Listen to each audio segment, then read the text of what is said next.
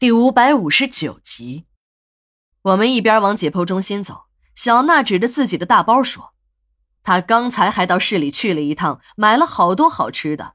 这下我们两个不用吃泡面，有牙祭打了。”这时候的天已经慢慢的黑了下来。在履行了一遍检查手续后，这次那些工作人员并没有为难我们，顺利的把我们放了进去。一路上，我注意到了一个特殊的变化。从早上刑场的突发事件开始，站岗的武警减少了，却多了一些便衣的工作人员。这些人的警惕性非常高，一遇上有人过来，立刻会从车子里下来盘问。更为奇怪的是，那些人连个胸卡也没有，车子上也没有牌子等标识。表面上武警的数量少了，警戒松了，可实际上警戒的人数比原来多了几倍。我预感到，一定是有什么大事情发生。也许这个大事情就是早上那个劫刑场事件。一边猜测着，我和小娜来到了我五楼的宿舍。刚走到楼道口，便看见一个穿着制服的女人身影。由于刚开始楼道里的灯光昏暗，没有看太清楚。等走近了，才知道这个人是小林，怀里还抱着一堆生活用品。他听说小娜是后搬进来的，由于匆忙，连一些日常的洗漱用品都没来得及带上。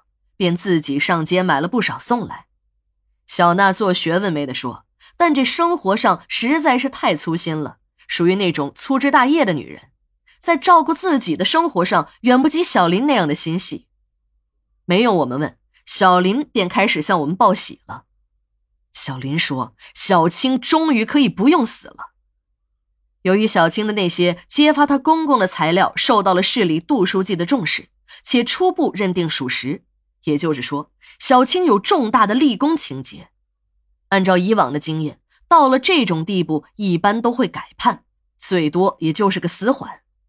小娜一听，高兴的差点跳起来，一边拍手一边向小林要求说：“要去看看小青，要当面向小青祝贺一下。”小林一听就笑了，说：“这里是羁押重刑犯的地方，小青没有了什么大事怎么会继续关在这儿呢？早就已经被转移了。”是市纪委的专案组把他接走了解情况的。小林又对我们说：“小青走的时候，让他转达一下，谢谢我们这两个好姐妹。”要是说起来，小青啊，也真的是命不该绝。当市里的领导把小青的那些举报材料上报给出差刚回来的杜书记时，已经是早上的七点钟了。用了不到一个小时的时间，杜书记看完了整个的卷宗。凭他在基层干了多年的经历。虽然没时间细看，但直觉告诉他，这里面一定有问题，说不定还有一个贪腐的大案，而这个小青就是知情人也说不定呢。当杜书记和市里的几个领导们碰过头，时间也已经到了八点四十，也就是说，再有二十分钟，这个举报人小青便会没了命。在来殡仪馆的路上，杜书记怕时间不够用，还行使了一次地方党政军最高首长的权利。把电话直接打给了现场监刑的领导，要求他立刻停止执行。至于和上级法院的事儿，由自己这个书记去解释。那个监刑的领导在听完杜书记的指示后，只是哼哈的应付了两声，便把电话给挂断，还关了机。这个监刑的领导是小青公公的一个死党，又收了人家的钱，如果真的被查出来，他也好不了，便走了一步险棋。他故意装作没听清杜书记的话，在挂断了电话后，还提前下达了行刑的指令。小林一边说，一边把一叠资料给了小娜。那就是这个死不了，不过建议你们和他谈话的时候有点心理准备。别看这个小子还是个大学老师，可真的是很黄很暴力。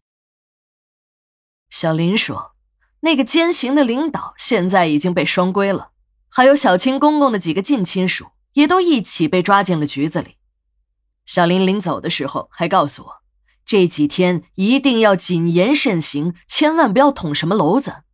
市里怕那几个有背景的大人物翻案，连国安的人都派了出来，说是协助他们执行任务。这点事儿，明眼人都能看得出来，协助是假，监视这些办案人员才是真的。小林一连说了几遍，把一些材料给了小娜之后。告诉小娜先看看材料，如果可以和犯人谈时，自己再另行通知他。